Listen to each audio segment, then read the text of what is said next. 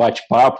Queria te desejar aí boas-vindas ao Observatório da Saúde. A casa é sua, é, tenho um carinho especial por você. E, e antes de, de, de, começar esse bate-papo contigo, sua apresentação sobre a saúde 2030, a pesquisa da KPMG é, que você participou ativamente, eu queria só apresentar um pouquinho para as pessoas que já estão conectadas conosco aqui, uh, quem não conhece, o Observatório da Saúde. Então, o objetivo do Observatório, eu vou compartilhar a tela aqui com todos, para acompanharem. Uh, vamos lá.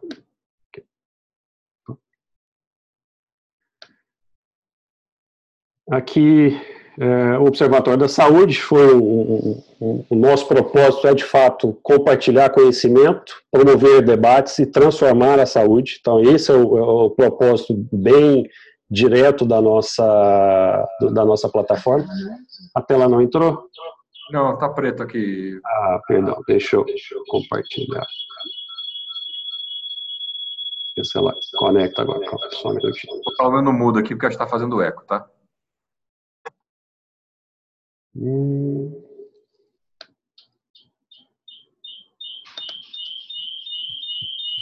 Foi.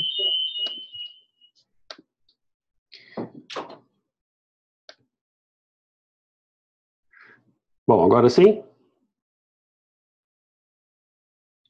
Então, certo.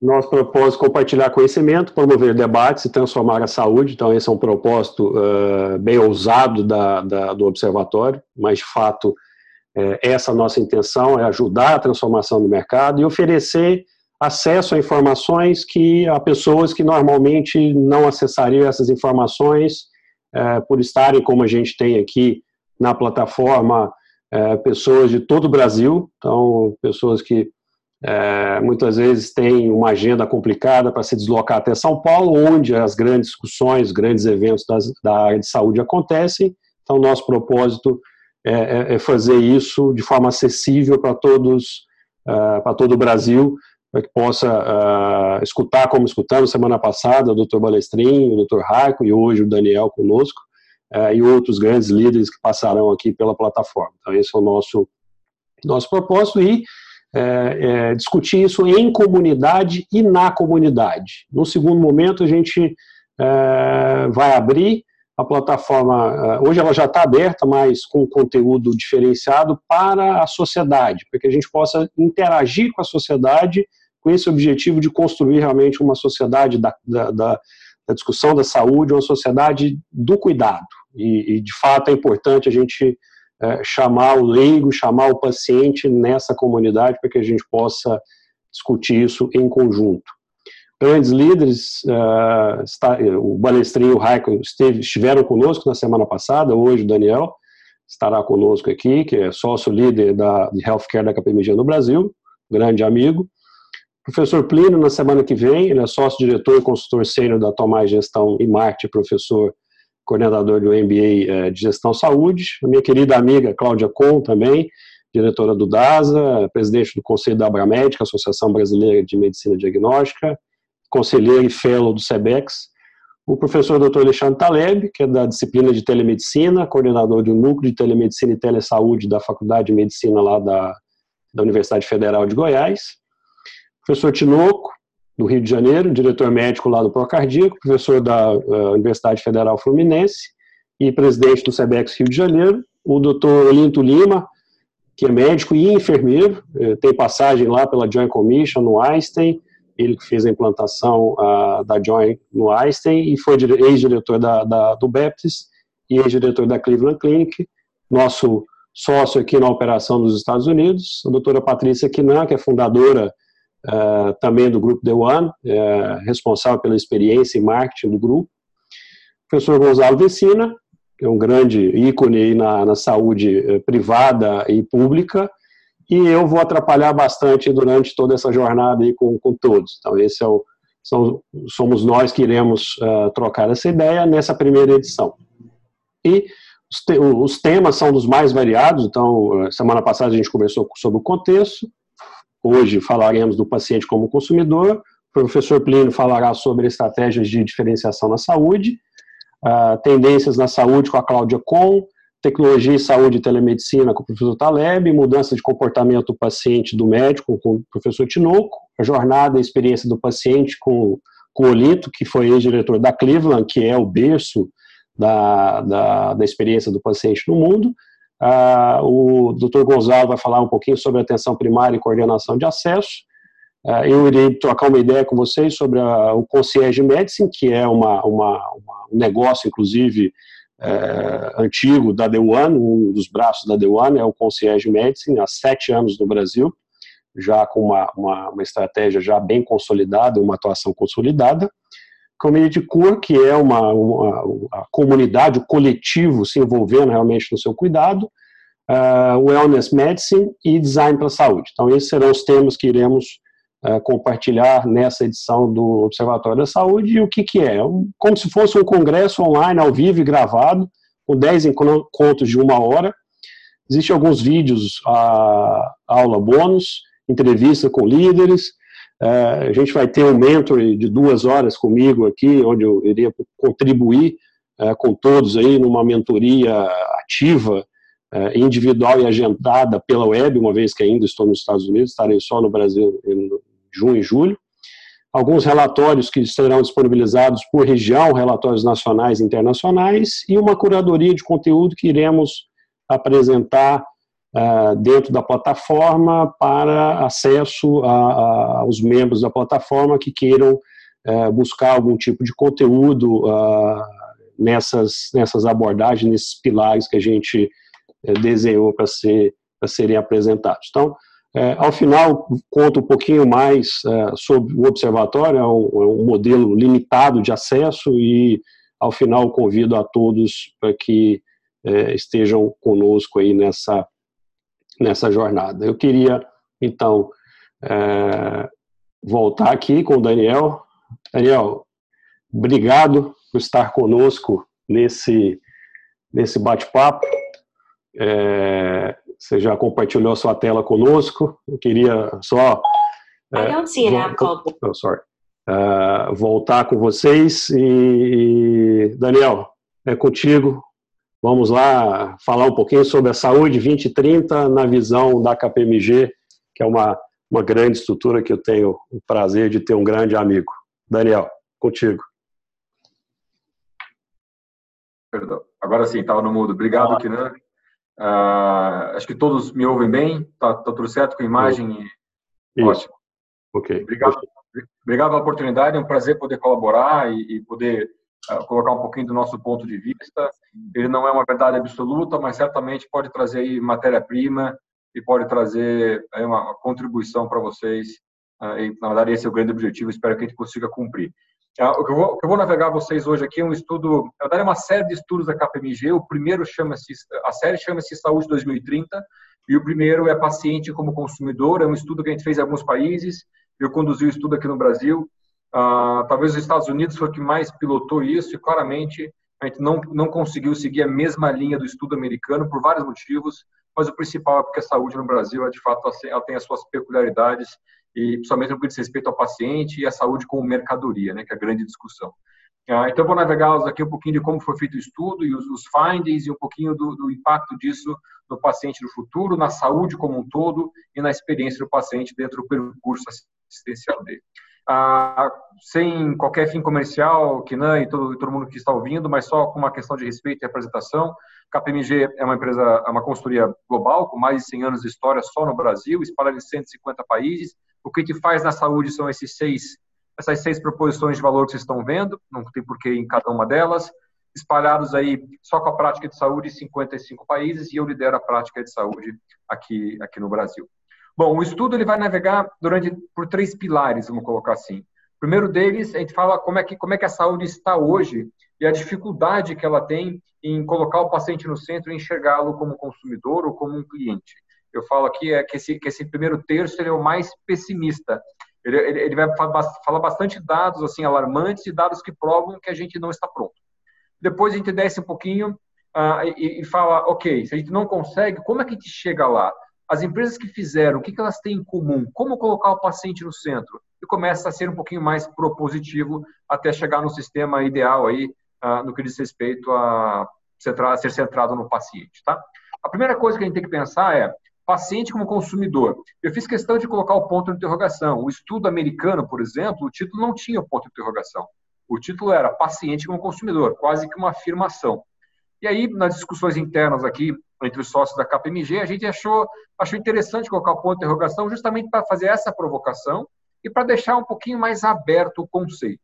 Mas a primeira coisa que a gente tem que pensar aqui, e se a gente tivesse na mesma sala, eu ia pedir para vocês levantarem as mãos, é quem concorda com o termo, ou melhor, quem simpatiza. Quando você ouve paciente com consumidor, você, você isso, isso soa bem ou isso soa como um acho que não faz muito sentido? Essa é a primeira reflexão que a gente tem que fazer e eu queria colocar a minha opinião aqui, pelo menos a do estudo, do porquê que o termo faz sentido e por que o termo não faz sentido. Acho que é muito importante entender o paciente como consumidor e o conceito disso. Por que, que eu acho que faz sentido? Eu acho que faz sentido porque o paciente hoje, ele não difere mais o que é serviço saúde de não saúde. Ele é um consumidor no varejo e ele não consegue entender que na saúde, por ser um sistema diferente, por ter uma cadeia de valor diferente, ele não tem que ter a mesma exigência. Vou dar um exemplo super trivial. Ah, se eu antecipo um voo no meu aplicativo em 25 segundos, por que eu não antecipo uma consulta? Ou são raros os hospitais ou as clínicas que oferecem ah, não estou nem falando de agendar consulta, mas de reagendar consulta ou de cancelar uma consulta. Você não tem essa mesma comodidade. Se eu faço um TED, e faço um TED, fiz até, até cronometrei, em 17 segundos, por que, que eu não tenho essa mesma comodidade, essa mesma conveniência na saúde? Então, o paciente, como consumidor, ele vai começar a exigir de você que está envolvido na saúde a mesma comodidade, a mesma conveniência e serviços que reflitam a sua condição e a sua preferência. Então, esse é um movimento que vem de baixo para cima, Uh, e a história mostra que quando vem de baixo para cima, ele é quase que unstoppable, né? Você não consegue segurar que é o paciente fazendo uma, uma, uma, pressão e uma exigência. Então, esse é o primeiro motivo que eu acho que faz sentido. O segundo motivo é que se você encarar o paciente como consumidor, não no sentido consumismo, consumerismo, mas no sentido de cliente, desenhar serviços, você vai ver que tem impacto, inclusive, em desfechos. Tem impacto, inclusive, em excelência operacional. Os projetos que a gente vê de, experiência do paciente, e a hora que você começa a medir isso ao longo do tempo, você vê que o desfecho é mais positivo. Por quê? O paciente, numa jornada com experiência positiva, ele tenta engajar. E engajamento do paciente tem aderência, tratamento, por exemplo, tem impacto em desfecho. O outro ponto é que se você coloca o paciente no centro e começa a desenhar os seus serviços, automaticamente você para, você reflete, você usa a tecnologia e o teu, a tua operação fica mais enxuta. Então, isso também tem impacto em, em custo. Então, esses são os motivos que, na nossa visão, nos faz pensar que faz sentido o paciente como consumidor. E por que, que não faz sentido? Ah, um motivo simples. Saúde não é mercadoria. E a hora que você fala consumidor, você ouve isso e já você faz uma ligação com o varejo. Você já faz uma ligação de que, não, peraí, não pode ser consumidor porque saúde não é mercadoria. E a frase é: saúde não é mercadoria, mas o paciente é consumidor. Essa, na verdade, é, talvez seja a grande conclusão do estudo que eu estou fazendo spoiler para vocês aqui. Ah, ah, principalmente Brasil, um país com saúde universal, você não pode tratar a saúde como, como, como mercadoria. Mas o paciente, sim, a gente acha que ele é um consumidor e você deve tratá-lo como no sentido de oferecer um serviço que reflita a sua condição e a sua preferência. Então, dada essa parte um pouquinho mais filosófica, ah, mas é um disclaimer importante sobre o paciente como consumidor. Bom, o primeiro terço mais, mais pesado, até mais pessimista do estudo, ele mostra que a gente tem uma, um, um, grande problema na medida que você começa a projetar e, e ver estudos sobre o futuro da saúde. Qualquer estudo que você pegar, pode ser da Sociedade de Cardiologia, pode ser da Associação de Pacientes, pode ser de neuro, qualquer uma, de atenção básica, de saúde coletiva, todos Todos os estudos, sem exceção, a hora que você joga para frente, 2030, 50, 60, os dados são assustadores. Pelos motivos que a gente já sabe. Brasil, população vai continuar crescendo e envelhecendo pelo menos até 2060, ah, com uma expectativa de vida maior, né, mas não necessariamente mais saudável. Esse é o grande, esse é o grande driver que a gente entende, ninguém cansa de falar, porque realmente é algo super relevante, super importante, que não estamos prontos, e os países que já viveram isso, como o Japão, a gente sabe que tiveram que readaptar e redesenhar muito do modelo assistencial. Então, a, gente, a hora que a gente olha para 2030, a gente entende que tem uma demanda quase que garantida.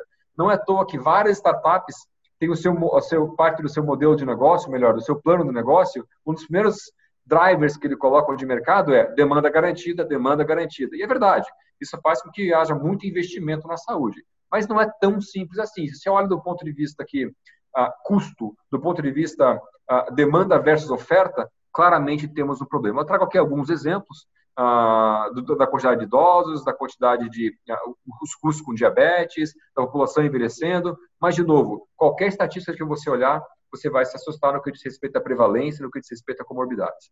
Então, ah, isso aí todo mundo já conhecia, todo mundo discute bem. Mas o que, o que, o que as pessoas falam um pouco é que lá na frente, isso já acontece hoje, mas vai acontecer cada vez mais, tem um outro fenômeno, que é você, fenômeno, perdão, que é você ver pacientes de gerações distintas, milênios, baby boomers, todas elas, utilizando o serviço de saúde. Isso não acontecia até então, porque o intervalo entre as gerações ele era muito mais longo. Hoje, como o intervalo é mais curto, você vai ter hoje e até 2030, 35, 2040, a, a minha filha utilizando, que é uma nativa digital, o Daniel Greca, que nasceu em 82 e é digitalizado, digital, digitalizado. Eu ainda fiz faculdade com Google, então ainda estou tô, tô, tô, mais por digitalizado, por digital, perdão. Mas você vai ter também a minha avó, provavelmente, uh, e várias gerações utilizando. E que isso tem impacto enorme no que diz respeito a percurso assistencial, exigência, modelo de operação e seu modelo de negócio. Então, para você conseguir atender essa, essa grande demanda de diferentes gerações, a gente entende que você tem que ah, investir pelo menos inicialmente em dois pilares. Eu vou falar de seis lá na frente, mas quero iniciar com dois. O primeiro deles é o pilar da personalização. Pense comigo, se eu tenho diferentes uh, perfis de pacientes, diferentes gerações consumindo o serviço, eu preciso, eu preciso oferecer um serviço que seja no mínimo personalizado. O que eu quero dizer com isso? Quem é o Daniel Greca? Uh, o Daniel Greca nasceu em Curitiba, fez todo o seu trabalho inicial no, no Hospital das Clínicas, trabalhou com transplante, ah, depois foi acadêmico, migrou para ser um executivo e torce para o Atlético Paranaense. bom exemplo. E o Daniel, como se não bastasse os dados pessoais dele, mais de preferência de quem é o Daniel, o Daniel também, ele, ele nunca fez cirurgia, na verdade ele fez duas cirurgias, a última faz quatro meses, tirou a vesícula, correu tudo bem, desfecho positivo, não tem alergia a medicamento. E por fim, o Daniel adoraria ter uma plataforma de medicina, de telemedicina pediátrica emergencial, porque ele tem uma filha de 7 anos e ele não acha uh, agradável, no meio da madrugada, ter que correr para o hospital. Esse é o Daniel Greca. Podia falar mais de mim, mas esse é o Daniel Greca. A personalização, para você entender quem está do lado de lá, é um dos pilares uh, da experiência do paciente para você conseguir atender essa grande demanda que está vindo. O segundo pilar, lembrando que são seis, eu vou abordar os outros quatro mais para frente, é da expectativa. E aqui vai uma crítica dura inicial. Se você não sabe a expectativa do seu paciente, você só vai honrá-la ou atendê-la acidentalmente, porque você não sabia. Então, qual é a expectativa do seu paciente quando ele entra no meu hospital? Quando ele pega a carteirinha do plano de saúde? Ou quando ele liga para agendar, ou liga para pegar um reembolso? O que, que passa na cabeça daquele paciente? Da avó do Daniel, da filha do Daniel, da esposa do Daniel. Na mesma geração, você vai ter grandes diferenças. Então, você precisa entender quem está do lado de lá e a expectativa dele. Agora, a grande dificuldade é que para você honrar esses dois pilares, você precisa automaticamente pensar em modelos assistenciais flexíveis, personalizados e digitais. E aqui já vem a primeira ducha de água fria. Você refletir isso na realidade brasileira, quantas operadoras de saúde ou quantos, quantas, quantos prestadores que navegam seus pacientes, quantos têm um modelo assistencial, quanto mais digital e flexível. Então aqui já vem a primeira, a primeira crítica ao sistema.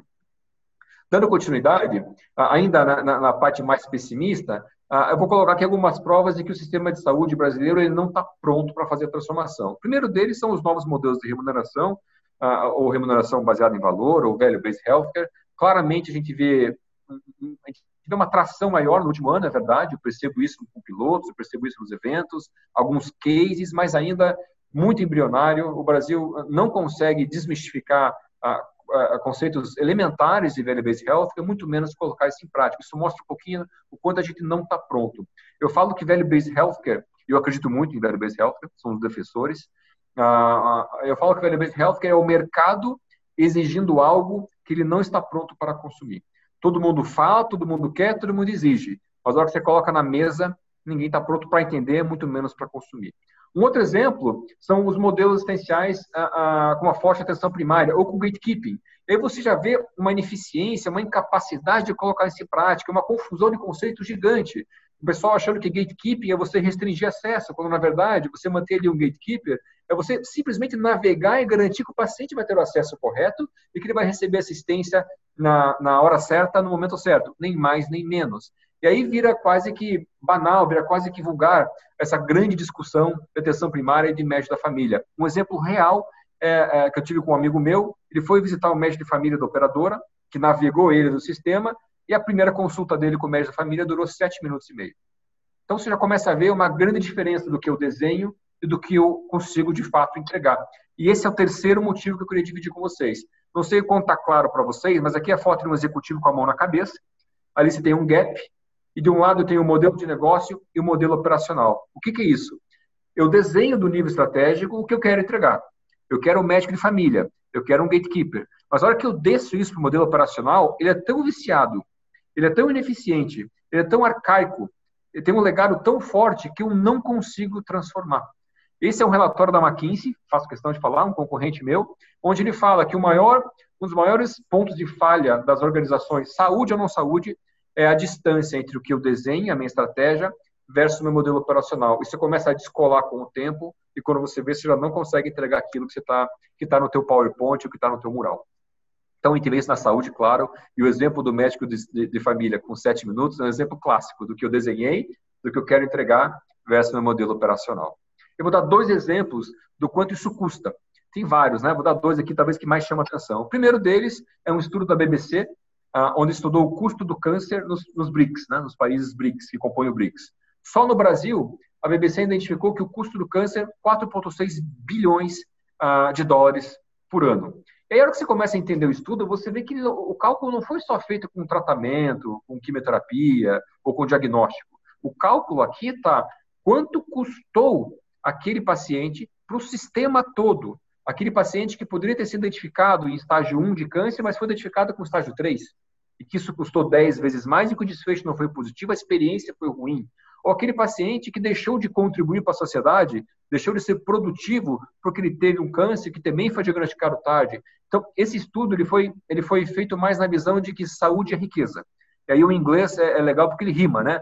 Health is wealth, que é algo que eu acredito muito, investimento em saúde retorna para a sociedade em produtividade, retorna em PIB, e aqui um exemplo de, do câncer, quanto ele custou para o Brasil. Um outro exemplo, inflação médica, ou VCMH. Uh, não vou discutir VCMH aqui, acho que uh, não é o fórum. Você pode discutir se é 20, se é 25, se é 17, ou se o VCMH é o indicador correto. Uh, fato é que a inflação médica existe em vários países do mundo. O Brasil é um outlier e, na minha visão, ou na nossa visão, ele, é, ele é mais um, um efeito colateral da nossa incapacidade de oferecer um sistema centrado no paciente e atender os pilares de uma boa experiência e de alinhamento ah, entre aqueles que estão participando da entrega inclusive a indústria.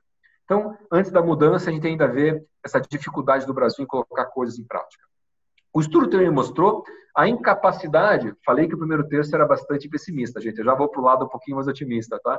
Mostrou também a incapacidade de usar a tecnologia. Veja, estão vendo aqui um ecossistema uh, de startups. Uh, essa é uma foto do ano passado. Uh, é um ecossistema de inovação aberto que a gente usa aqui, ele fica dentro do HC, a KPMG é um dos mantenedores do espaço. E o que eu quero mostrar aqui para vocês é que esse é um ambiente é, orgânico, um ambiente pulsante, um ambiente vivo mesmo. Isso é um dos motivos que faz com que as, as organizações não consigam a, a investir em tecnologia ou usar tecnologia com inteligência em prol do paciente. Eu vou dar alguns exemplos aqui. Esse é o, esse é o mesmo ecossistema, vou voltar um pouquinho, ó, o ecossistema ano passado, esse é o ecossistema hoje, notem que a gente não consegue nem deixar ele no mesmo formato mais, Aqui são todas as startups que passou pela nossa curadoria, startups que já saíram do, do, do PowerPoint, que já estão monetizando entregando, impactando na saúde de alguma forma. Não necessariamente estão em ponto de equilíbrio, mas já, já estão no MVP, minimamente no MVP. Então, isso mostra o quanto isso, é, o quanto isso, o quanto isso é vivo. É uma das dificuldades que a gente vê em se conectar com esse ecossistema e, e, e investir em tecnologia. Eu vou dar um exemplo aqui do que aconteceu com as fintechs. Acho que tem um vídeo, né? Vocês estão acompanhando. Ah, ele vai vendo que ele vai vendo de tempo em tempo. Começou em 2015, setembro, ah, 16, 17. Notem como isso aqui é só fintech, tá? Antes era só saúde. Notem como ah, as fintechs no Brasil elas foram aumentando, ganhando corpo, ah, ah, numa dimensão completamente descontrolada e descontrolável, o que é muito difícil para a gente investir em tecnologia e entender o que faz sentido. Por quê? Do ponto de vista de tecnologia, tudo faz sentido. Se eu pegar essas 330 startups aqui e colocá-los numa sala e cada uma fazer, fazer um pitch de, de, de cinco minutos, Como elas já foram curadas, eu tenho certeza que você vai se apaixonar por 90%. Ou você vai querer entrar como sócio, ou você vai querer colocar na tua organização, porque tecnologia é legal, porque é um fetiche, né? Pelo menos não deveria ser, mas o pessoal interpreta como. E tudo faz sentido, porque é novo, porque é gostoso, porque faz diferença, porque você vê impacto. Então, esse é um dos motivos que faz com que as empresas falhem. Você, você enxergar a tecnologia como fetiche, enxergar a tecnologia como, como fim, é, a principal, é o principal fator crítico de sucesso, é o principal ponto de falha. Qual é a mensagem aqui? Tecnologia não é um fetiche. Se você quer colocar o paciente no centro, honrar os pilares de uma boa experiência, ah, com personalização, atendendo a expectativa dele, você precisa primeiro entender o que, que você quer entregar e depois você desce e entende qual tecnologia vai fazer você chegar lá mais rápido. E esse é o resultado de um estudo nosso. 8% dos CEOs que tentaram fazer uma transformação ah, do ponto de vista digital, né, tecnologia, em prol do paciente, não ficaram satisfeitos. Uh, perdão, apenas oito ficaram satisfeitos com, com a nova jornada de transformação. 72 disseram que os próximos três anos vão ser mais críticos dos últimos 50. Falei isso para o antes de começar. E 53% acreditam que essas empresas não estão transformando o suficiente com tecnologia em prol do paciente. Por quê? Por que isso acontece? Primeiro, primeiro eu já falei, que é o primeiro item que está aqui no slide. A falta de você ver estratégia, de você ter uma estratégia digital, é você ver a tecnologia como fim e não como meio. E esse é o grande erro. Tecnologia é meio. O fim você desenha. Depois você olha para dentro, aquele ecossistema todo que eu mostrei, e entende o que vai me fazer chegar lá mais rápido. Qual tecnologia que eu devo usar? Então, esse é o primeiro item que a gente entende que fez com que as empresas falhassem ah, né, em, utilizar a tecnologia, em criar novos modelos assistenciais. As últimas três ah, barreiras que a gente enxerga aqui, vejam que são todas conectadas a pessoas. Ou a cultura da empresa não está conectada, ou, ou há uma resistência muito grande, ou você não tem as pessoas certas. Você ou não conseguiu manter o talento, ou você não consegue contratar esse talento. E a gente já vê isso na saúde com tecnologia. Pega um CTO, por exemplo, hoje, se você achar um bom CTO a um preço razoável de mercado, me avisa. Provavelmente eu vou querer contratá-lo. Muito difícil, muito difícil mesmo. Então, falta uma visão estratégica e pessoas. Aí tem uma frase do Balestrin que eu sempre cito, não, e todos que estão ouvindo, ele fala assim: a, a, o fator crítico de sucesso pessoas, é, você percebe que é o principal, é a principal barreira e ao mesmo tempo a principal solução. Capital humano é a principal barreira e ao mesmo tempo a principal solução. Eu gosto muito dessa frase que ele cita, inclusive está num livro que ele que ele fez um coach. Então essas são as barreiras que a gente percebe que o estudo nos mostrou com que que façam com que as empresas não consigam usar a tecnologia a favor do paciente. E o que, que as empresas que, te, que conseguiram transformar têm em comum? Aquelas empresas que conseguiram colocar o paciente no centro, conseguiram desenhar, conseguiram ter sucesso, utilizaram tecnologia na medida certa. Aí são quatro características que a gente percebe. A primeira delas, a gente entende que são empresas que conseguem aceitar o, a, o risco. Tem mais facilidade em entender que eu investir num projeto, por exemplo, de experiência do paciente, não necessariamente eu vou ter um ROI em seis meses. Pior do que isso, eu não consigo calcular um ROI. Não numa planilha de Excel para o CFO aprovar um investimento. Aqui eu falo que você não consegue chegar para o CFO de uma organização e falar assim, CFO, me dá um milhão de reais, eu invisto num modelo centrado no paciente e isso volta em sete meses 70% ou 20%. Você não consegue colocar isso no que diz respeito a investimento em experiência do paciente, novos modelos centrados no paciente. Porque é, o retorno dessa receita não é tangível do ponto de vista matemático, embora a nossa, nossa, nossa pesquisa mostrou que as empresas mais rentáveis são aquelas que fizeram isso. A segunda característica é pensamento digital. É você conseguir, isso é muito difícil, porque você não sabe quando você não tem. Ah, você automaticamente, quando está desenhando algo novo, você já pensar digitalmente.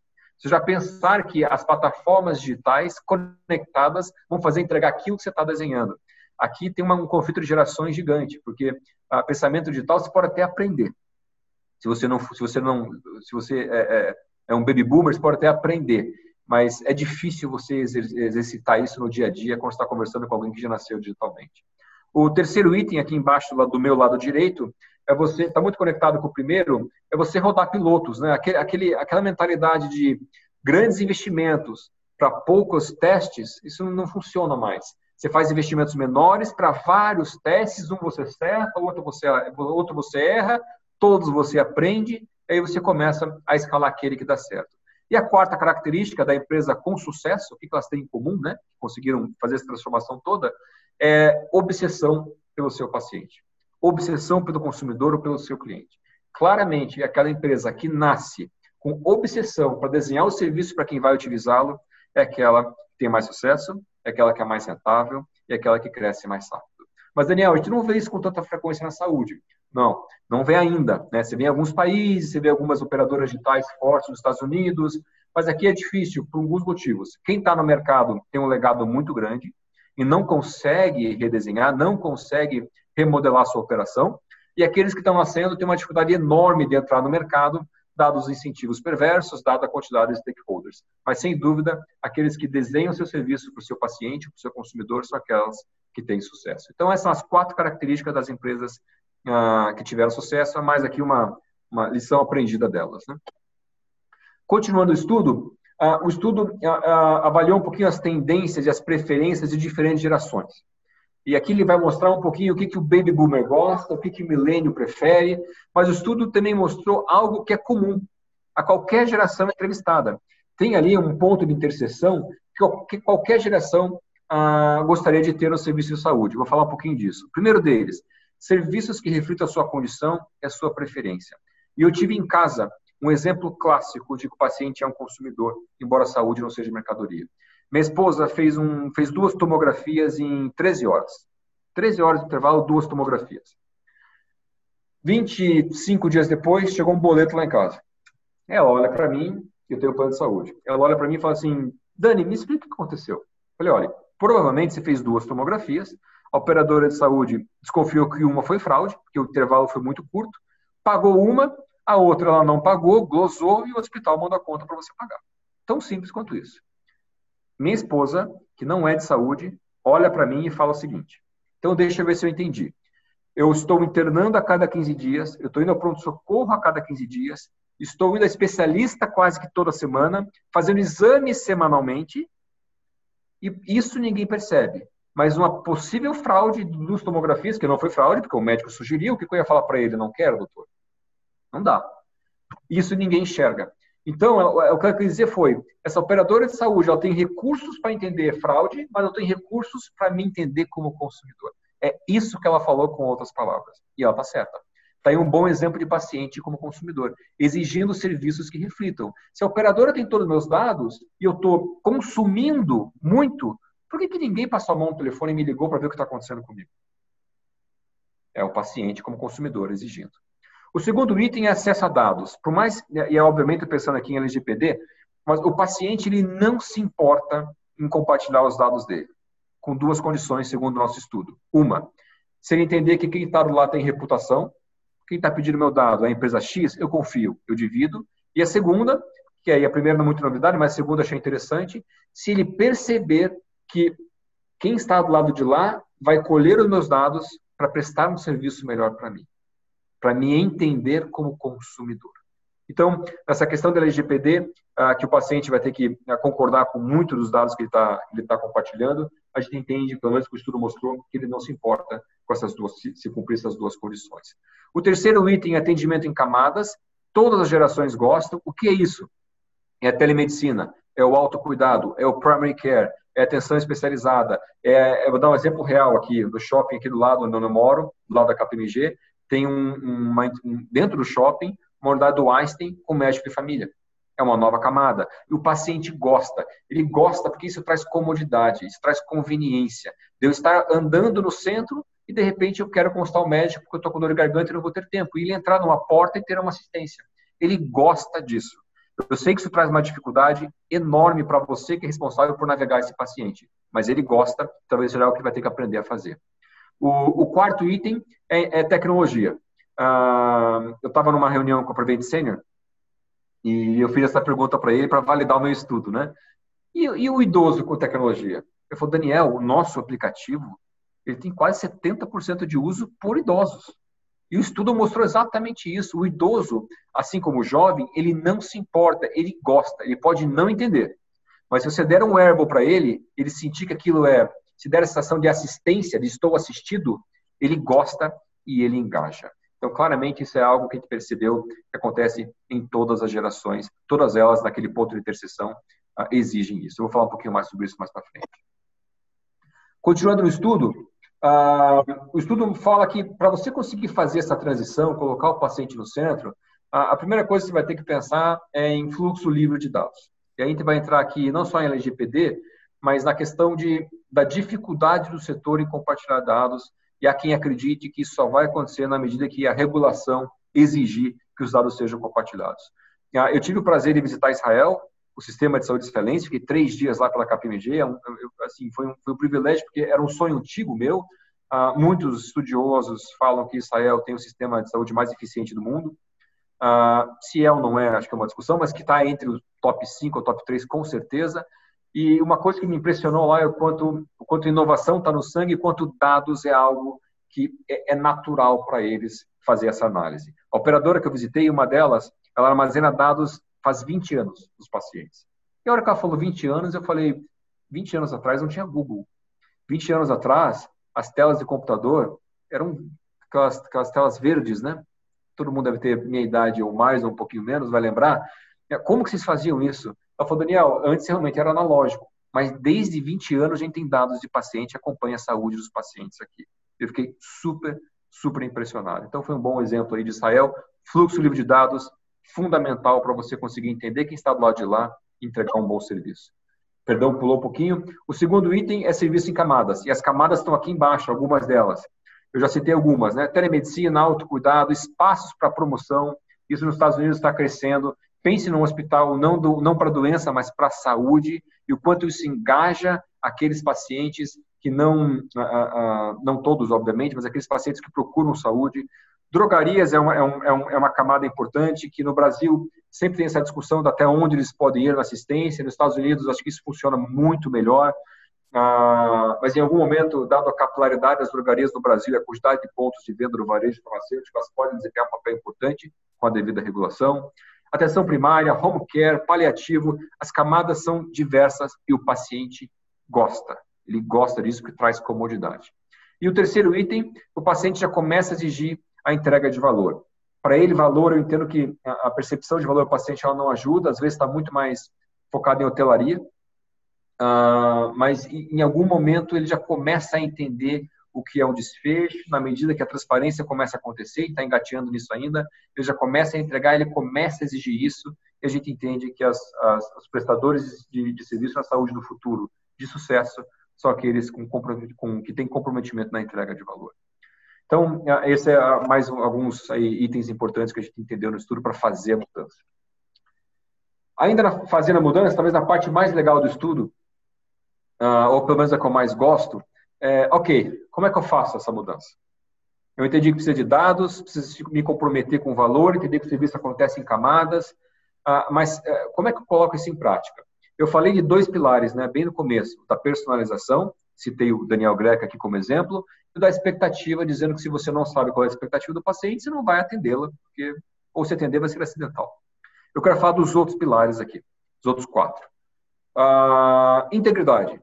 Integridade é você conseguir colocar o paciente no centro e oferecer um serviço íntegro sem falhas.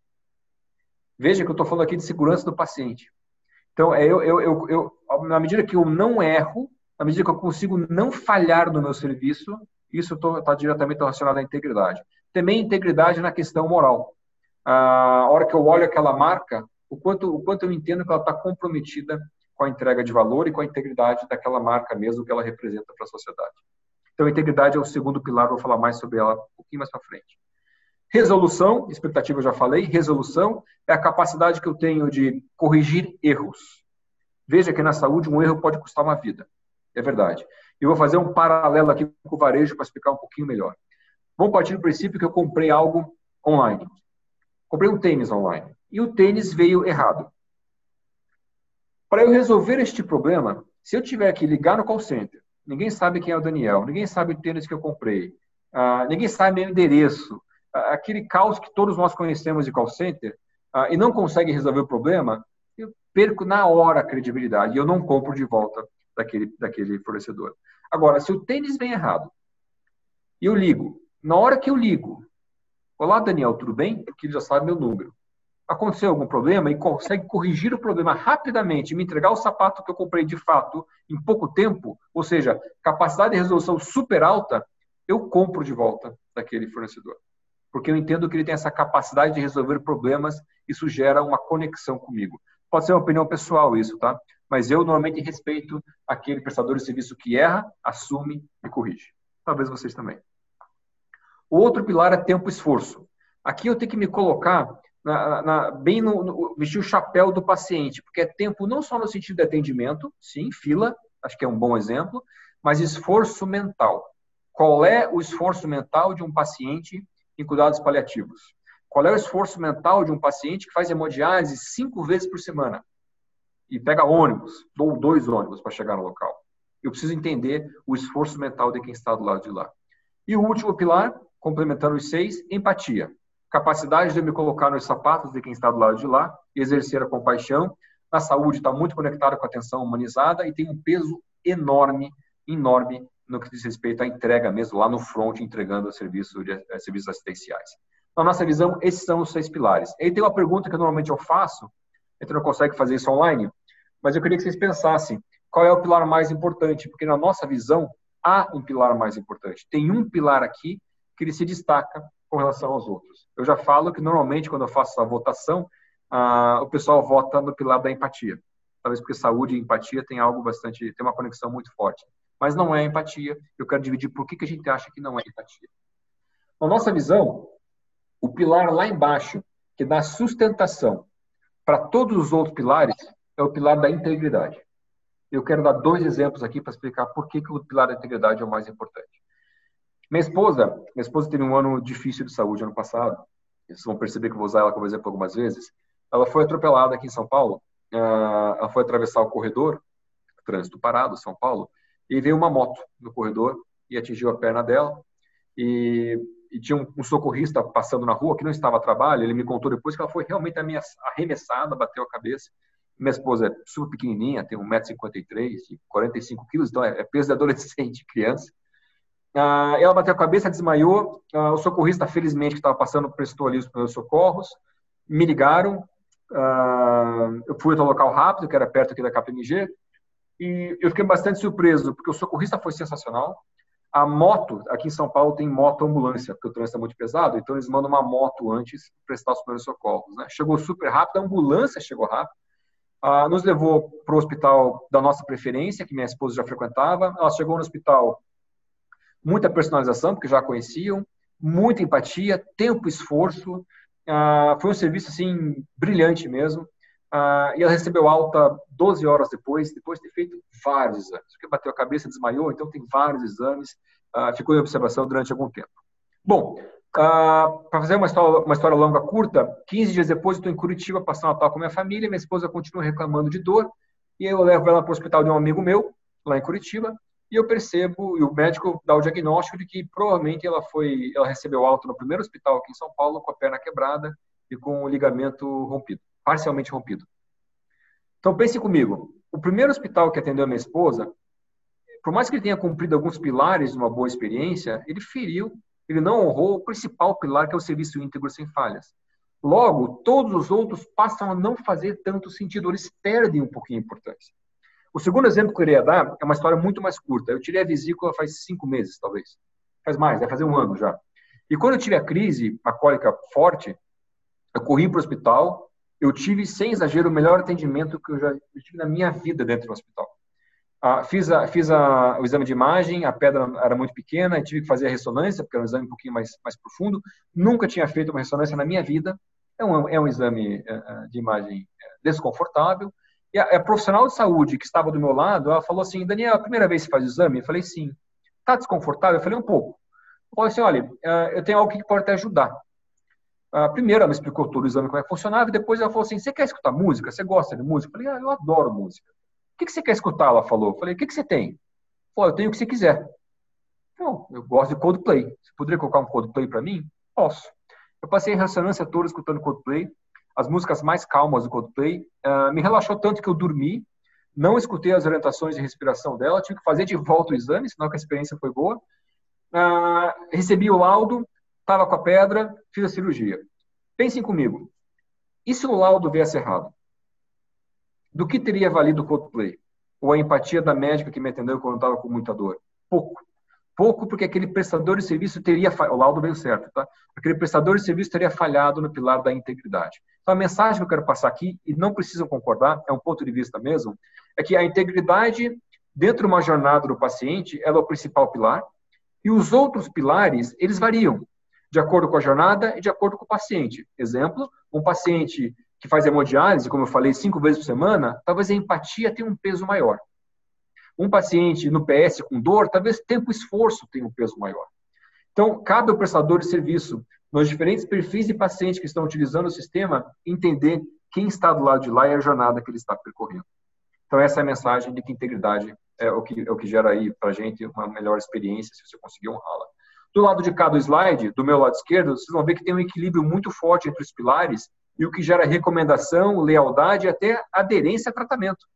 A personalização tem um impacto maior, é verdade, 22% para recomendação, 26% para lealdade, mas veja que há um equilíbrio quase que em todos os pilares para que haja uma recomendação do paciente para o serviço e uma lealdade à, àquele prestador e até aderência a tratamentos. Tá? Isso também tem um dos findings do, do, do estudo. Continuando. Uh, acho que eu tenho tempo ainda, né, Kina? Tem mais alguns, alguns minutos. Sim, ah, pode, pode ir. Tá Estamos aqui, uh, eu estou, sou fã, né? Pode continuar, se quiser passar a noite toda, à vontade. Tá bom, tá bom. Esse é um ranking que a gente fez uh, das empresas do mundo que melhor oferece uma boa experiência ao seu consumidor. Não tem só saúde, ele é cross-sector mesmo. E quando a gente fez esse estudo, uh, a gente tem o mais atualizado, tá? Mas eu faço questão de mostrar isso porque tem algo que me chama muita atenção. Quando eu recebi esse estudo, eu vi Disney em segundo. Eu pensei, cara, quem é o primeiro? Como assim a Disney? A Disney que sempre foi referência, tem o jeito Disney de, de, de, prestar serviço, tem até jeito Disney para pacientes, né? tem até metodologia deles. Como assim a Disney está em segundo? Eu fui entender o primeiro colocado. E a USAA tem uma característica muito interessante. Para quem não conhece, a USAA é uma seguradora americana que só atende o segmento militar. O segmento militar nos Estados Unidos é um mercado colossal, é um mercado gigante uh, dado aí todo o histórico dos Estados Unidos e todo, todo o posicionamento deles, uh, eles só atendem mercado militar. E para você trabalhar uh, na USAID, você tem que cumprir ou dois requisitos, né? ou um ou outro. O primeiro deles é ser um ex-militar. E o segundo é fazer um bootcamp militar. Por quê? A USAID acredita que você só vai conseguir exercer a empatia se você viveu a pele, né? Se você colocou o chapéu de quem está do lado de lá. Vou dar um exemplo bem tradicional e, e real, provavelmente. Não comigo. Mas se eu fosse a guerra e minha esposa tivesse que acionar o seguro de vida e discutir a pólice, discutir tudo isso, certamente o atendente da USAA iria demonstrar muito mais empatia se ele for um ex-militar. Lógico, ele viveu, ele sabe o que é correr o risco de ir para a guerra, de não ver a família, de não ver mais o filho, de ficar longe de casa, de, de, de, de sofrer um acidente, ter que acionar até o seguro, então, ele consegue exercer a empatia com muito mais facilidade. Na saúde, eu vou dar um exemplo aqui, impossível, mas só para tangibilizar o conceito, imagine um hospital ou uma clínica oncológica onde todos, todos fossem recuperados de câncer.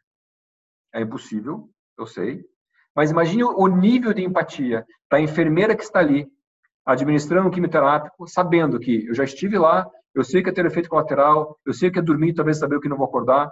O nível de empatia iria, obviamente, lá para cima. De novo, eu sei que é impossível, mas é só para explicar um pouquinho do conceito da, da USAA. Cada caso é um caso. O novo ranking que eu recebi faz 20 dias, a USAA está em oitavo. Então agora está estudando quem é o primeiro para entender o que esse cara faz diferente. A Disney já está em décimo terceiro. Ah, a gente gosta de estudar. E aqui tem um recado para a saúde. Entenda o que outros mercados fazem eles estão mais avançados que a saúde, muitas vezes. Muitas vezes, ah, você consegue replicar, adaptando, logicamente, para a nossa realidade da saúde, o que outros setores já fazem. Um exemplo que eu já dei, antecipação de consulta por aplicativo. Está copiando o que as linhas aéreas já fazem há muito tempo. É só um exemplo, olhar para o lado uh, uh, e entender que outros setores podem ajudar, acho que é super importante. Às vezes eu sinto na saúde uma vaidade setorial, sempre com aquela visão de que não, não, não, não, que funciona lá nunca vai funcionar aqui.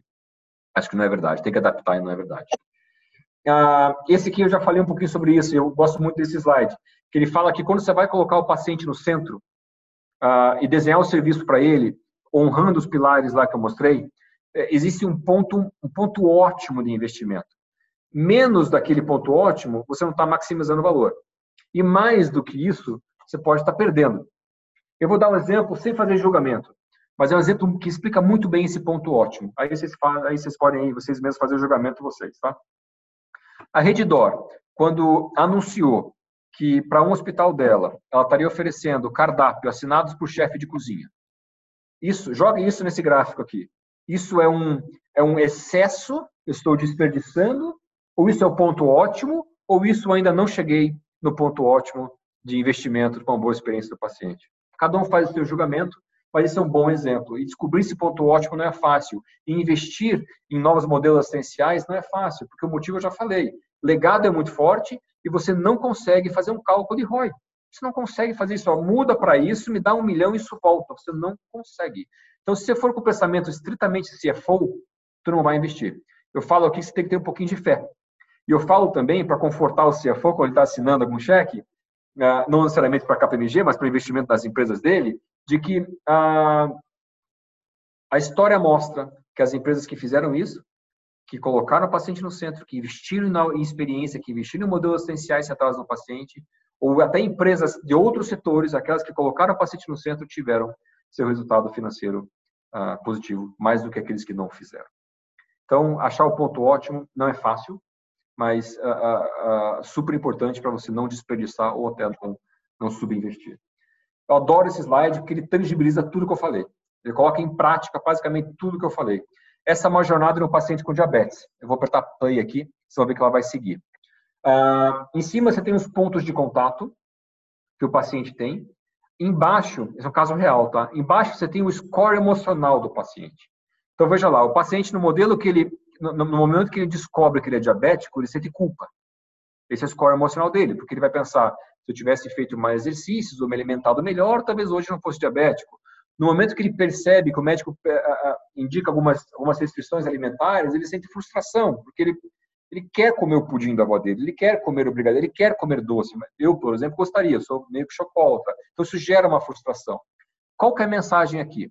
Se você não desenha a, a linha de cuidado, vamos colocar assim, com os pontos de contato, que é essa linha de cima, não entende o paciente e a sua persona quem é. É o Daniel, é a Patrícia, é a Milene, é o Baby Boomer. O score emocional dele. E não cruza com os pilares, não precisam ser os pilares da KPMG. Podem ser oito, sete, quatro pilares, os seus pilares. Se você não cruza com os pilares, a chance de você conseguir fazer a transformação é muito pequena. Então você tem que praticamente fazer um sanduíche de várias coisas. Vou repetir. Linha de cuidado, pontos de contato, score emocional do paciente, quem é esse paciente, e teu modelo operacional, ou teu modelo assistencial, no caso. Isso tudo tem que estar super bem encaixado. Veja que eu não quero só aqui como consultor e falo e parece tudo fácil. Não é. É fácil para quem está nascendo. Se você está criando um negócio hoje, e as empresas que a gente está ajudando, as novas ICOs, as novas operadoras digitais, para você nascer assim, é fácil, porque você nasceu assim. Você consegue colocar isso de pé se você não tem um legado. Para quem tem, a dificuldade é gigante. É mais fácil começar do zero. É como investir em inovação. É, para a KPMG é muito difícil, imagina, uma empresa centenária. Se a gente não faz isso fora daqui, você não consegue, porque o legado, a máquina não deixa. Então, eu gosto muito desse slide que ele mostra, eu consigo colocar aqui todos os conceitos que eu estou falando de como colocar de forma bem prática mesmo e ser bastante propositivo o paciente ah, no centro.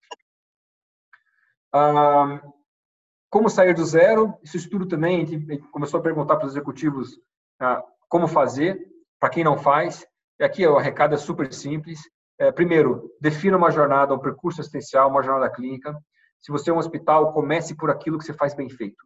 Não comece naquilo que você não conhece, que você não tem confiança. Defina quem são as pessoas. No começo, talvez não faça sentido você fazer 10, 15 pessoas, por mais que elas existam. Faça algumas mais limitadas. Vou dar um exemplo real que a gente fez aqui em São Paulo, um projeto com medicina diagnóstica. A gente definiu três pessoas para o check-up, para o serviço check-up. O digital, o aposentado e o executivo com pressa. Esses foram os três, os, as três pessoas que a gente definiu. Então é importante definir as pessoas que estão utilizando o serviço.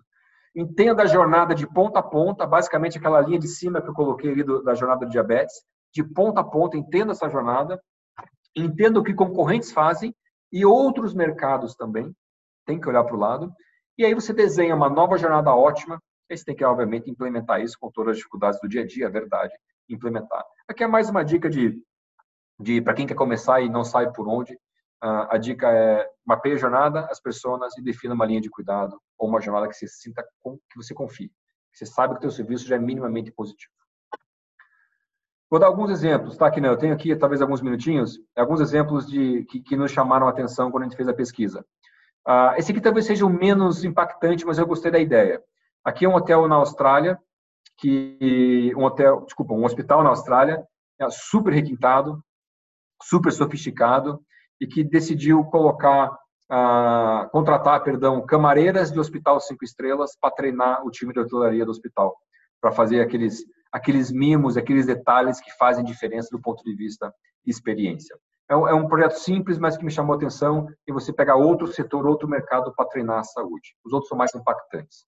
Esse é um dos meus favoritos uh, e é brasileiro, talvez por isso. E eu eu ouvi isso da enfermeira nas entrevistas que a gente fez. Eu sei que pet therapy já está bastante uh, popular, né? Cachorro, gato. Mas aqui o ICESP, aqui em São Paulo, fez algo diferente. Tinha uma paciente oncológica, uh, o ICESP é o Instituto de Câncer, né, que pertence ao HC aqui, super renomado. Tinha uma paciente oncológica que uh, ela queria ver o cavalo dela. E o ICESP, para honrar, ou para melhor, para proporcionar uma boa experiência, mudou, mudou todo o modelo deles, toda a rotina deles para receber o cavalo dela dentro do ICESP. E a paciente, obviamente, ficou super, ficou super feliz. É um caso brasileiro que me chamou bastante atenção. Um outro caso é de um amigo meu, surfista, da Califórnia, estava morando na Califórnia na época, e o primeiro atendimento que ele teve pelo plano foi porque ele caiu da prancha e ele rasgou aqui a boca recebeu vários pontos. E ele falou assim: Daniel, desde aquele dia, toda vez que eu entrava para receber uma assistência em qualquer médico do plano, a primeira pergunta que ele fazia era: Guilherme, o surf, como é que tá? Você tem surfado? Como é que tá? Tem praticado? Não tem praticado? E o, médico usava aquilo como quebra-gelo. E teve um caso mais específico que ele entrou na sala médica, no consultório, o médico olhou para ele e falou assim: Poxa, Guilherme, você não surfou semana passada. E aí o Guilherme ficou um pouco surpreso e falou assim: Como é que esse cara sabe que eu não surfei semana passada? Simples. O médico, antes de receber o Guilherme, sabia que ele era surfista, porque tinha lá no campo notas: Guilherme é surfista, tão simples quanto isso. Ele entrou no waves.com, viu que não tinha onda em, na Califórnia, em Los Angeles, onde ele morava na semana anterior, e arriscou. E acertou. E aquilo criou uma conexão, cria uma empatia super forte. Algo super simples, que requer talvez um pouquinho de soft skills de você uh, entender quem está do lado de lá. Uh, esse é um caso da GE bastante tradicional. Uh, um engenheiro, circulou bastante no YouTube, uh, um engenheiro que, que, da GE que viu que uma criança foi fazer um exame e a criança saiu chorando do, do exame de imagem, depois de ficar dentro do tubo, e ele se perguntou, poxa, a gente investe milhões em, em R&D, né, em pesquisa e desenvolvimento, para ter uma boa máquina, mas não para proporcionar uma boa experiência.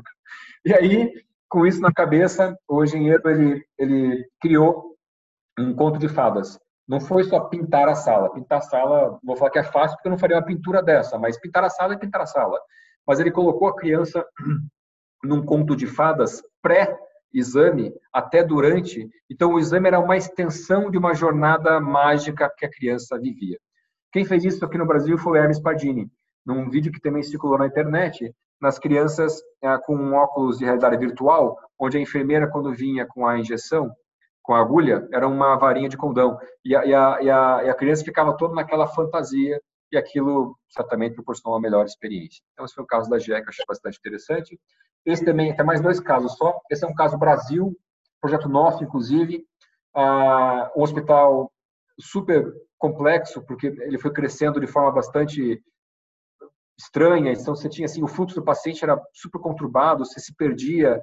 E esse projeto era um projeto para check-up, o mesmo projeto que eu citei antes. E o paciente ficava perdido.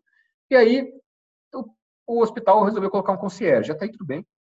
A gente já vê isso rodando em alguns lugares, um concierge que recebe o paciente e navega ele naquelas seis horas que ele está dentro do hospital. Mas aqui esse hospital deu um passo a mais e colocou um concierge com Down. Então, aquilo criava uma conexão muito forte. Quem conhece uh, pessoas com Down sabe que tem um lado afetivo muito forte, mas, além disso, cria também um compromisso do hospital com a sociedade, isso causa uma super boa impressão, uma super impacto em reputação. Então, esse caso também me chamou bastante atenção. Eu tenho outro caso que eu não tenho slide, mas eu pedi autorização do SEBI uh, da Lídia, do SEIBIN, para falar, que é um caso que me chamou assim muita atenção. Uh, eu entrevistei a menina que fez, uh, que fez a intervenção. Tinha uma, uma, paciente do SEIBIN fazendo um exame de curva glicêmica e ela postou uma foto no provavelmente no Instagram, um selfie, né, dizendo assim, no SEIBIN fazendo o exame de curva glicêmica e passando frio. E aí a, a moça que estava mapeando as redes sociais pegou aquela frase, ligou no laboratório, falou assim, olha, tem uma paciente X, que está passando frio. E segundo eles, em seis minutos, um, entrou um funcionário do SEIB com um cobertor para paciente. Isso também me chamou bastante atenção. Achei que foi uma, um ato de heroísmo, é verdade. Ah, de, de, dependeu de uma pessoa, né, de ver aquilo, não estava nem no protocolo fazer aquilo, e ela voluntariamente resolveu ligar e, e, e pedir para alguém entregar o cobertor. Mas esse caso também me faz pensar que a gente não pode depender do heroísmo. Experiência do paciente, colocar o paciente no centro, a gente não pode depender daquela pessoa que tem empatia, que vai fazer algo diferente. Isso tem que estar na cultura, isso tem que estar no dia a dia, isso tem que fazer parte dos profissionais no seu cotidiano. Caso contrário, ou você não vai conseguir, ou você vai ficar dependendo do heroísmo das pessoas, como o caso dessa menina do Sabin, embora o Sabin, obviamente, a gente sabe, tem uma cultura de foco no paciente que não sei se já vi em outro lugar, é impressionante o que eles fazem. Para finalizar, o estudo fala um pouquinho do que, que a transformação vai, vai gerar de impacto. Né? Então, a gente claramente percebe que se a gente coloca o paciente no centro, entende que ele é um consumidor exigente, diferente, gerações distintas, expectativas completamente diferentes, se a gente consegue honrar isso, entender isso, a gente entende que ele vai se sentir muito mais compreendido, que ele vai se engajar uh, em tratamentos, não tem impacto aí em engajamento no, no, nos tratamentos, aí, principalmente com respeito à, à atenção fora do hospital, uh, gera um vínculo, gera uma confiança muito forte. Uh, a gente também viu no estudo, um caso só uh, um pouquinho mais apartado, que o paciente gosta de tecnologia e ele adora marcar consultas online. Teve até o estudo até mostrou que os pacientes, como eles não têm acesso a desfecho ou acesso à qualidade, seja lá qual for, uh, eles dão preferência, isso nos Estados Unidos, não no Brasil, aquele prestador que disponibiliza a marcação de consultas online. Por quê? Porque ele é um consumidor, porque ele quer comodidade, porque ele quer conveniência. Senhores, uh, essa foi a minha colaboração. Vou fazer um resumo super rápido aqui. Então, a gente falou que a saúde tem uma demanda garantida futura, que você vai ter diferentes gerações utilizando o serviço, que gera uma complexidade gigante do ponto de vista da personalização e expectativa. A gente fala que a saúde no Brasil tem uma dificuldade de inovar, uma dificuldade de fazer diferente, com ou sem tecnologia, e depois eu foquei um pouquinho mais em tecnologia, as dificuldades do setor. A gente falou que para você fazer a transformação, você precisa ter dados, muito, mas muito dados, você precisa ter um comprometimento com o valor, você precisa de alinhamento dos stakeholders, entender que a saúde acontece em camadas e entender que tem pilares dentro de uma jornada com os pontos de contato que você precisa a, a, a entregar. E no final, falei um pouquinho aqui de alguns casos de experiência que me chamaram a atenção, ressaltando que a gente não pode depender do heroísmo, que a gente precisa depender de cultura, de cultura que entenda que o paciente deve ficar no centro. Uh, essa foi a minha colaboração, eu realmente espero que vocês tenham, que vocês tenham gostado. Uh, o estudo é público, ah, foi divulgado faz 15 dias, talvez. Ah, certamente vocês acham no site da KPMG ou até nesse link que coloquei aqui, kpmg.com.br barra saúde 2030. Espero muito que tenham gostado e fico aí aberto para perguntas. Daniel, obrigado. Assim, é, sem palavras para agradecer o, o, a disposição de estar com a gente aqui. Eu vou uh, abrir aqui algumas, algumas perguntas e eu queria compartilhar aqui uma pergunta é, do Boarim, é, que ele concorda que precisamos ter como base a segurança, a qualidade, a integridade, mas mesmo essas precisam ser avaliadas sob a ótica de uma visão centrada na pessoa. Exemplo, a colonoscopia. Daniel Kahneman. Você não acha que a visão centrada na pessoa ela é cross entre todas as atividades? Eu não sei se eu entendi. É, o Daniel, o Boarim, você consegue nos compartilhar com áudio, por favor?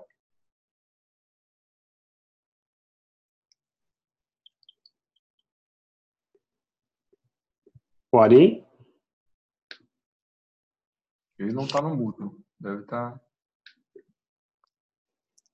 Cristiano. Sim. Enquanto o Boari não aparece, deixa eu fazer uma pergunta para o Grica.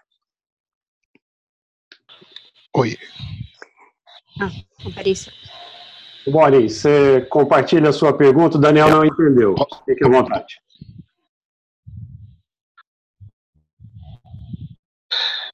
Não, eu não sei se vocês já viram, tem o Daniel Kahneman, que, que é um economista, que fez vários estudos aí, fala sobre experiência, ele tem sempre um exemplo na palestra dele, normalmente, isso não agora, mas antes era você, por exemplo, fazer o mais rápido possível uma colonoscopia, e que a experiência do paciente levava a mostrar que, às vezes, um tempo maior na visão do paciente, mesmo não sendo talvez a, a, a forma mais correta de fazer, era visto pelo paciente como uma forma ideal.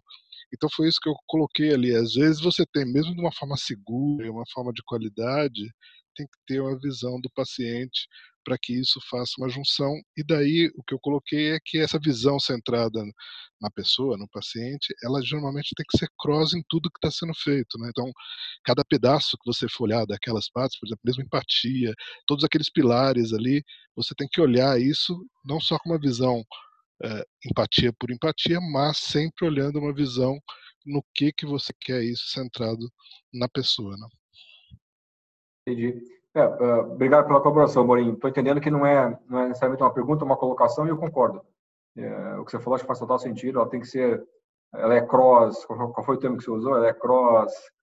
Uh, deixa eu pegar aqui a pergunta. Você usou um termo que eu gostei aqui. Que ela é, é cross entre todas as atividades, né? É verdade, concordo. Daniel. Pois não. É, sou eu, a Patrícia Quinan, esposa do Cris. Muito obrigada por você estar aqui com a gente. A gente é muito fã da KPMG e eu fico muito, cada vez que eu vejo, a gente fica mais entusiasmada.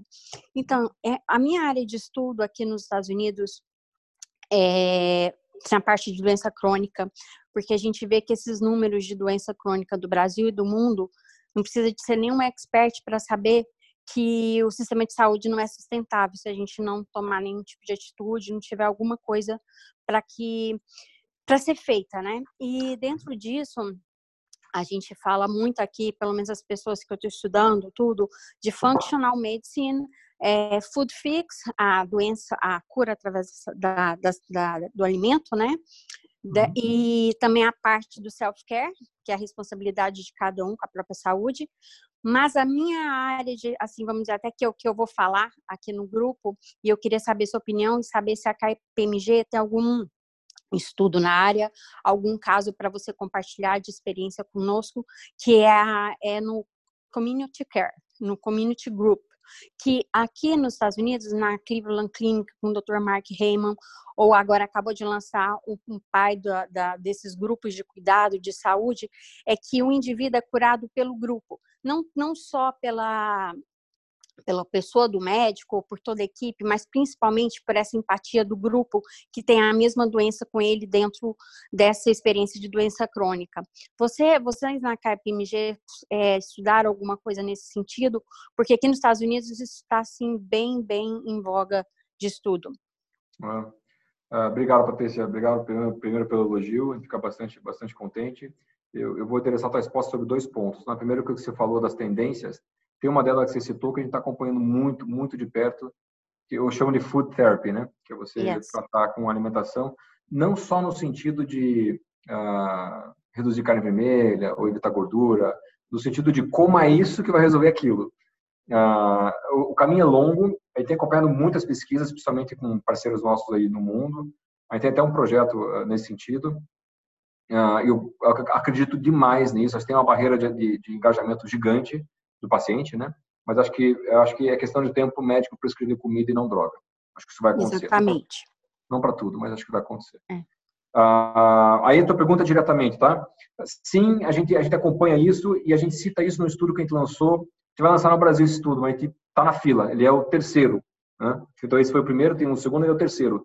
Ah, e, a, o time da Holanda já lançou que a gente chama de out of, out of the hospital care, que é tudo que você pode fazer para aquele paciente fora do ambiente hospitalar, ou na verdade é tudo que você deveria fazer para o paciente fora do ambiente hospitalar, e a gente estuda há várias formas, não só home care, mas também algumas outras algumas outras uh, linhas conectadas do que a gente chama no estudo, talvez nomenclatura um pouco diferente, de social care. É, o paciente, não só nos indivíduos comuns, mas ele, no ambiente em que ele vive, vive, ele na sociedade, o papel que ele ocupa, na casa que ele mora, no bairro que ele mora, como é que você consegue prestar uma melhor assistência, como é que você precisa entender disso para você conseguir ter melhores desfechos. Então, a gente foi até esse limite, mas especificamente para o tema que você citou, não tem algo só para isso. Normalmente ele é citado em, em temas um pouquinho mais, mais macros, tá? É, não, eu estou assim encantada porque realmente eles veem isso aqui como uma forma de, de, de cura e de cuidado que diminui custo médico, né? E que realmente é empático com o paciente e que vê a consequência disso, a cura, né? Então, eu falo assim, na verdade, não uma cura total, né, na maioria dos casos, mas a, o controle da doença. Então, toda aquela linha que você mostrou da diabetes lá, no fim, será que ele ainda ele entrou e saiu do mesmo jeito que ele estava? Essa é a questão, né? Ou se ah. nesse período ele passou por tudo aquilo, mas ele também está com a saúde bem melhor do que ele entrou. E é isso que os grupos de cura, que já são bem estudados, e na Cleveland, que é o berço da experiência do paciente aqui nos Estados Unidos, né, vamos dizer assim, um dos berços, eles, eles provam com estudos, com pesquisas que este é o caminho. Então, eu acho, assim, bastante interessante. A gente vai falar sobre isso na plataforma. Legal, mas vou, vou complementar que agora me veio uma memória aqui. Uh, do ano passado, eu fiz um trabalho de boas práticas do, da jornada do paciente com HIV. A gente fez trabalho mundialmente, né? Foi encomendado por uma farmacêutica. No Brasil, eu que fiz o trabalho, eu visitei centros de HIV no Brasil a todos públicos, né? o no Brasil é quase 100% aí fundiado pelo governo, e eu fiquei super impressionado com os, os, programas, principalmente aqui de São Paulo, um centro assim, funciona super bem, fiquei super impressionado mesmo, onde esse community group, o community care, funciona super bem, e eu lembro do enfermeiro ter falado que você tem um impacto gigante em engajamento, ah, bom, AIDS aí talvez não tenha, talvez não, não tem cura, mas em engajamento do paciente ao tratamento, ah, no que diz respeito à medicação, etc. Exatamente, é isso. Obrigada, então. Imagina. Obrigado. Uh, Marcela, ela queria fazer uma pergunta. Se você uh, puder contribuir por áudio, Marcela, eu vou uh, preferir.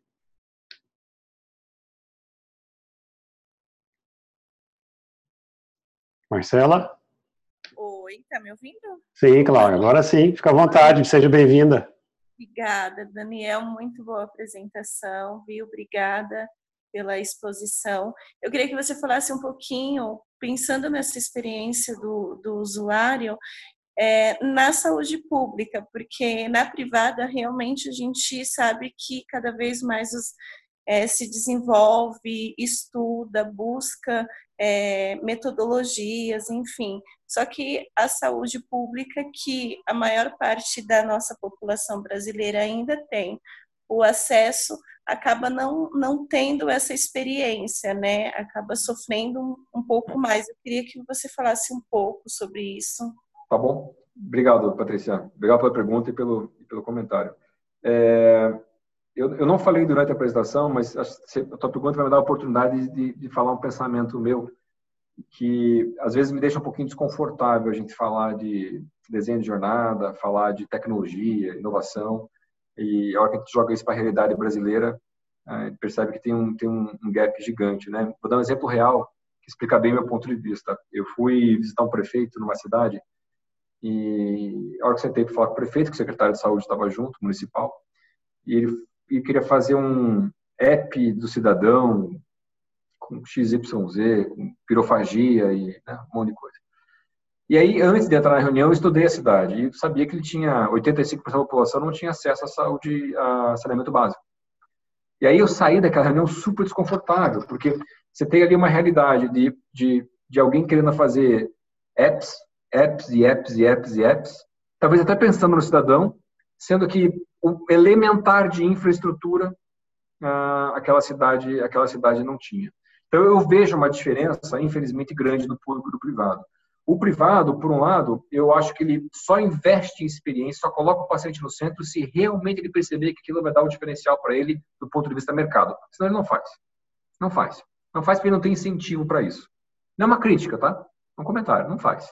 Ah, o público, ah, o cidadão como, como cliente, né? O cidadão como ali consumidor de serviços que pagou, na verdade, para receber serviço, eu acho que teria uma oportunidade gigante do, do, do Estado, do governo, entender que quem está do lado de lá uh, é um paciente cidadão como consumidor e fazer todo o seu serviço voltado para ele. vou te dar um exemplo, não saúde.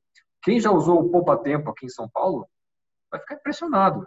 Impressionado. É claramente um bom exemplo de serviço público que funciona. Eu fiquei, olha, eu fui tirar minha, minha segunda via de CNH, fui fazer várias coisas já, agendado, 15 minutos, atendimento bom, a, tua, o teu, a tua rota lá dentro, super lógica.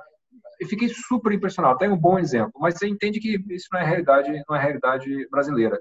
Mas a minha vontade, e não me interprete como alguém esquerda ou direita, não sou na esquerda, eu sou direita, uh, é que a maior oportunidade que a gente tem, não só para patient experience, mas também para inovação e novos modelos de remuneração orientados a valor, para mim, sem dúvida, é no governo. Só que tem uma barreira gigante do governo de contratar, de fazer isso democratizar em toda a rede pública.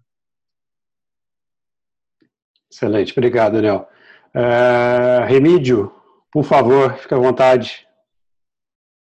Boa noite, está me ouvindo, professor? Está me ouvindo, Daniel? Sim, Vai lá, vamos lá, fica à vontade. Prazer revê-lo, parabéns aí pela, pela apresentação e obrigado pelo convite, professor. É, na verdade, é um comentário até um, uma, uma percepção sua, Daniel, a respeito da formação médica e da formação assistencial de enfermeiros, fonoaudiólogos, equipe multiprofissional, no que diz respeito à, à experiência e à jornada do paciente. Porque a gente vê ainda no mercado é, os profissionais ainda é, não muito ligados a isso, principalmente na formação médica. Você vê que, que isso, pelo menos, está sendo discutido na formação do médico, porque ainda existe muita experiência do paciente focado no desfecho clínico, né? Que, falando de saúde, ainda a gente precisa do componente médico. E a gente vê isso como um grande, um grande empecilho ainda hoje. Aí, quando você vai para os extremos do país, a situação piora, me parece. Ah. Eu queria saber se essa é uma, uma percepção, se você concorda. Eu acho que sim, concordo sim. É, obrigado pela pergunta, viu? É, ponto super importante que é capital humano na saúde. A gente tem um, um, um estudo também, na verdade, nosso Global Chairman, ele é um ex-NHS, ele escreveu um livro chamado Em Busca do Sistema de Saúde Perfeito, não é propaganda, porque o livro não está vendo, e, e, e, ele lançou o segundo livro agora só sobre força de trabalho, só sobre o que ele chama de workforce da saúde, baseado numa, num dado do OMS que diz que até 2030 vão faltar 18 milhões de profissionais de saúde no mundo, mesmo com a tecnologia. Super assustador, e olha que eu estou falando só de quantidade. O que você me abordou foi qualidade. A hora que você joga é. para o Brasil, a hora que você joga para o Brasil, uh, a gente fez, tem um capítulo só do Brasil no livro, uh, a gente percebe que quantidade pode ser um problema daqui para frente, dado que a demanda vai aumentar. Qualidade já é um problema, ah, é só você ver a quantidade, de, não é uma crítica, mas é, é uma crítica, assim, a quantidade de universidades que saíram nos últimos anos e você lança médicos no mercado sem qualquer validação, sem qualquer critério, sem qualquer crivo. Ah, e aí e o terceiro item, então, é quantidade e qualidade, e o terceiro item é distribuição, que você mesmo comentou, a concentração disso no sul e sudeste. A hora que você joga isso para soft skills, empatia, né, tudo isso que a gente está falando aqui, vai lá embaixo ainda, porque o médico às vezes tem uma característica natural dele de não ser um cara muito muito people, né? São raros aqueles que são. Ah, e, e, e, o último o último item que eu queria comentar contigo, é, e aí respondendo diretamente a pergunta, é, eu acho que falta isso, falta inovação, falta digital, né? Falta soft skills na faculdade, na, na formação do, do profissional de saúde de forma geral, e não tem isso. Todo profissional de saúde já falei isso pela, pela, pela, pela faculdade que fiz, é, você sai estritamente técnico, né? Ah, você sai assim pronto para, no meu caso, pronto para ser um acadêmico, mas não necessariamente para você exercer alguma coisa de maior impacto, muito menos com, com formação do ponto de vista soft skills. Então acho que tem esse gap gigante. Eu estava nessa discussão com o Hospital das Clínicas aqui na semana passada, tinha um professor de MIT justamente para trazer um módulo só para treinar os médicos com características que eles precisam ter já hoje, não só para o futuro, que a universidade, ah, como é hoje, não, não dá. Então, acho super importante ah, investir nessa capacitação, nessa educação continuada no ponto de vista da qualidade. Ah, e tinha um outro ponto que eu ia comentar, tinha feito um raciocínio, peraí, deixa eu ver se, deixa eu ver se volta. Não voltou, se eu lembrar eu falo.